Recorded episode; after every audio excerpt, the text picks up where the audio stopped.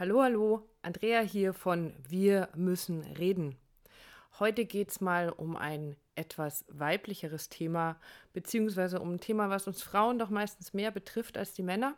Und mein Podcast heute ist ein Teil einer Blogparade, die ähm, auf einer Internetseite namens www.lemondays.de ähm, gerade stattfindet, jetzt hier im November. Und äh, ja, ich wurde eingeladen, dazu meinen Beitrag zu leisten, einen Artikel zu schreiben und den möchte ich euch ganz gerne heute auch in diesem Podcast weitergeben. Die Gela Löhr, die diese Seite hat, die es auch auf Facebook gibt äh, oder wo es auch auf Facebook eine Gruppe dazu gibt, hat mich darum gebeten oder hat viele Frauen darum gebeten, aus ihrer Sicht der Dinge zu dem Thema weibliche Lust ab 40 sexy, wild und sinnlich oder etwa nicht Blogartikel zu schreiben. Und es war ganz spannend, weil dieses Thema Wechseljahre und Lust und Sexualität auch was mit, natürlich was mit Beziehungen zu tun hat. Und so ähm, war bei mir sofort ein Thema dazu da und das möchte ich dir ganz gerne weitergeben. Und los geht's damit, dass ich so einen kleinen Rückblick gemacht habe, nämlich wie war das, als ich so meine ersten Berührungspunkte mit dem Thema Wechseljahre hatte. Bei meiner besten Freundin begannen die Wechseljahre schon mit 37. Und keiner wusste warum, wieso und weshalb. Und wir haben zusammen in der Band gesungen und das war dann immer so, sie schwitzte und wir haben drüber gelacht. Und es ging immer so Pullover aus, Pullover an. Pullover aus, Pullover an. Und eigentlich ging es ihr innen drin damit ganz schön dreckig. Weil sie wollte noch ein Kind mit ihrem Partner. Und auf einmal funktioniert nichts mehr so, wie es sollte. Die beiden haben sich gemeinsam Kummerspeck angefressen, was zur Folge hatte, dass meine Freundin sich überhaupt nicht mehr schön fühlte und schon gar nicht sexy oder begehrenswert für ihren Mann. Der Start der Wechseljahre meiner Mutter war geprägt durch Stimmungsschwankungen, die so heftig waren, dass sie, die ihr Leben der Familie und dem Haushalt gewidmet hatte, nicht mehr wusste, wie sie morgens die schmutzige Wäsche aus dem Badezimmer in die Waschmaschine und abends die saubere Wäsche wieder in den Schrank bringen sollte. Und das Schlimmste war, dass ihre Hausärztin das überhaupt nicht erkannt hat, was da gerade passierte, sondern ihr Psychopharmaka verschrieben hat. Das macht es natürlich nicht besser, sondern das hat sie in so ein seelisches Drama geworfen, das wir alle als Familie mit durchlebt haben. Damit war mein Bild der Wechseljahre natürlich völlig klar. Entweder werde ich fett und unattraktiv für meinen Mann oder ich drehe völlig am Rad. Na super, tolle Aussichten. Und so lag ich auf der Lauer.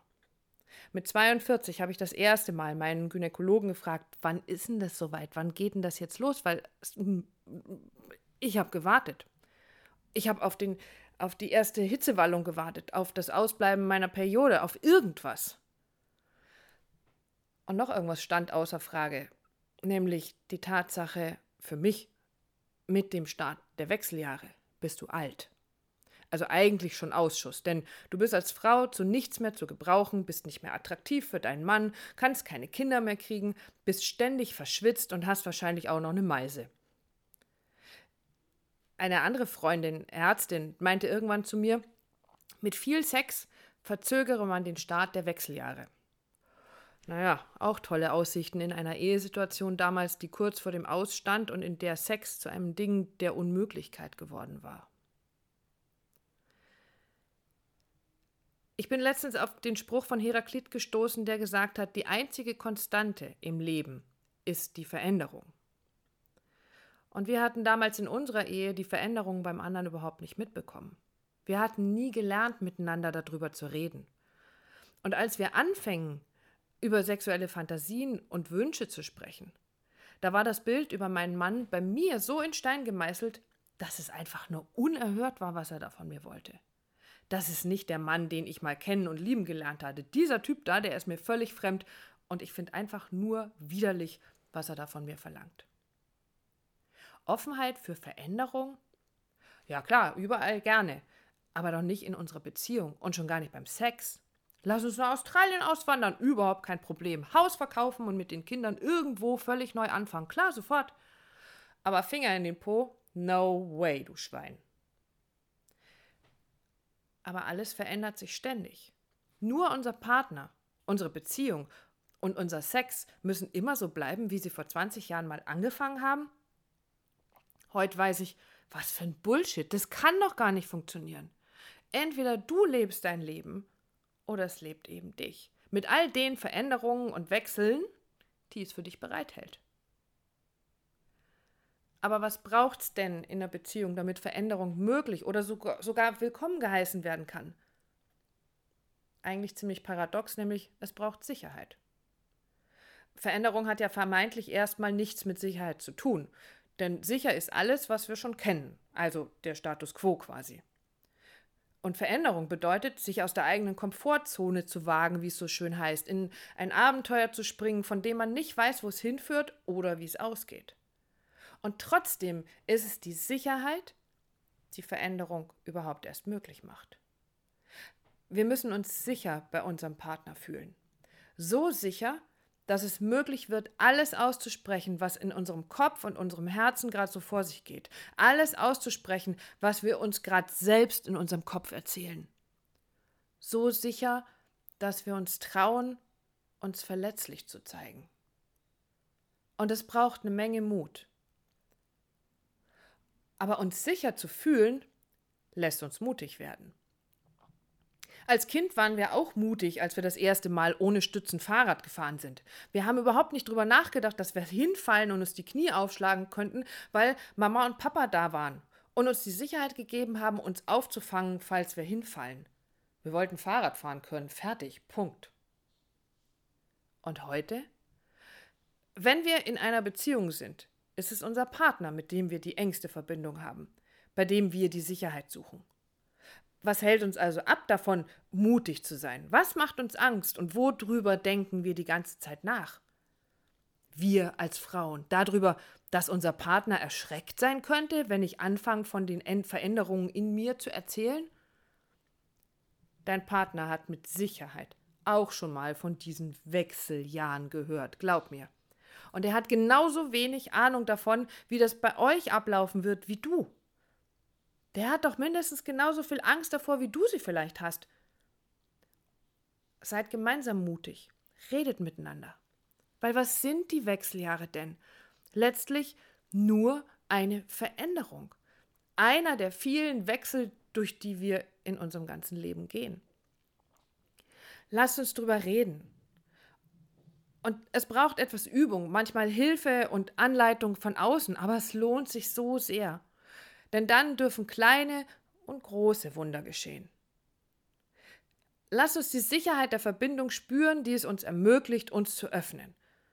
Lasst uns in dieser Sicherheit öffnen und aussprechen, was in uns vorgeht, wovor wir Angst haben, welche Geschichte wir uns selbst erzählen und was wir uns wünschen.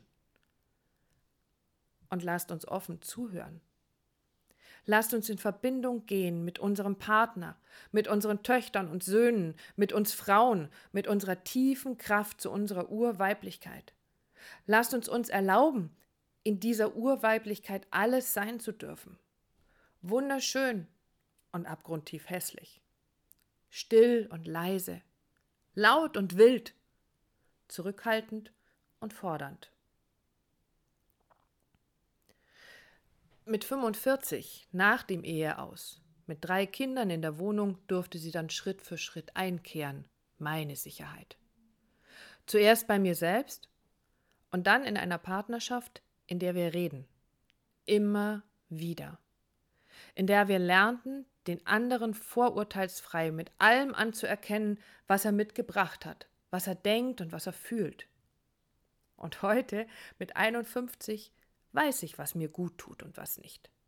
Und mein Partner weiß das auch, und zwar alles. Ich fühle mich absolut sicher und kann mich von dort aus rauswagen. Fahrradfahren ohne Stützen sozusagen.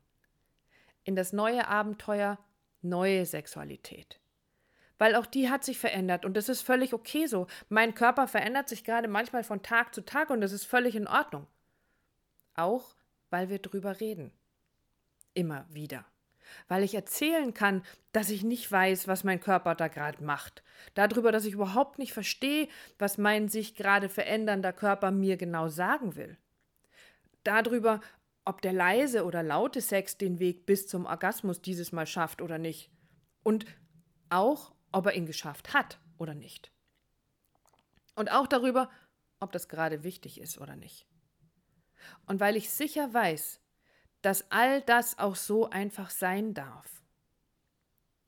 Massagen, Augen verbinden, Stiefel im Bett oder kuscheln, bis wir dabei selig einschlafen. Jetzt ist alles möglich. Und das ist die Freiheit, die ich gewonnen habe, die wir als Beziehung, als Partner gewonnen haben, weil wir uns trauen, dem anderen immer wieder eine sichere Basis zu schenken.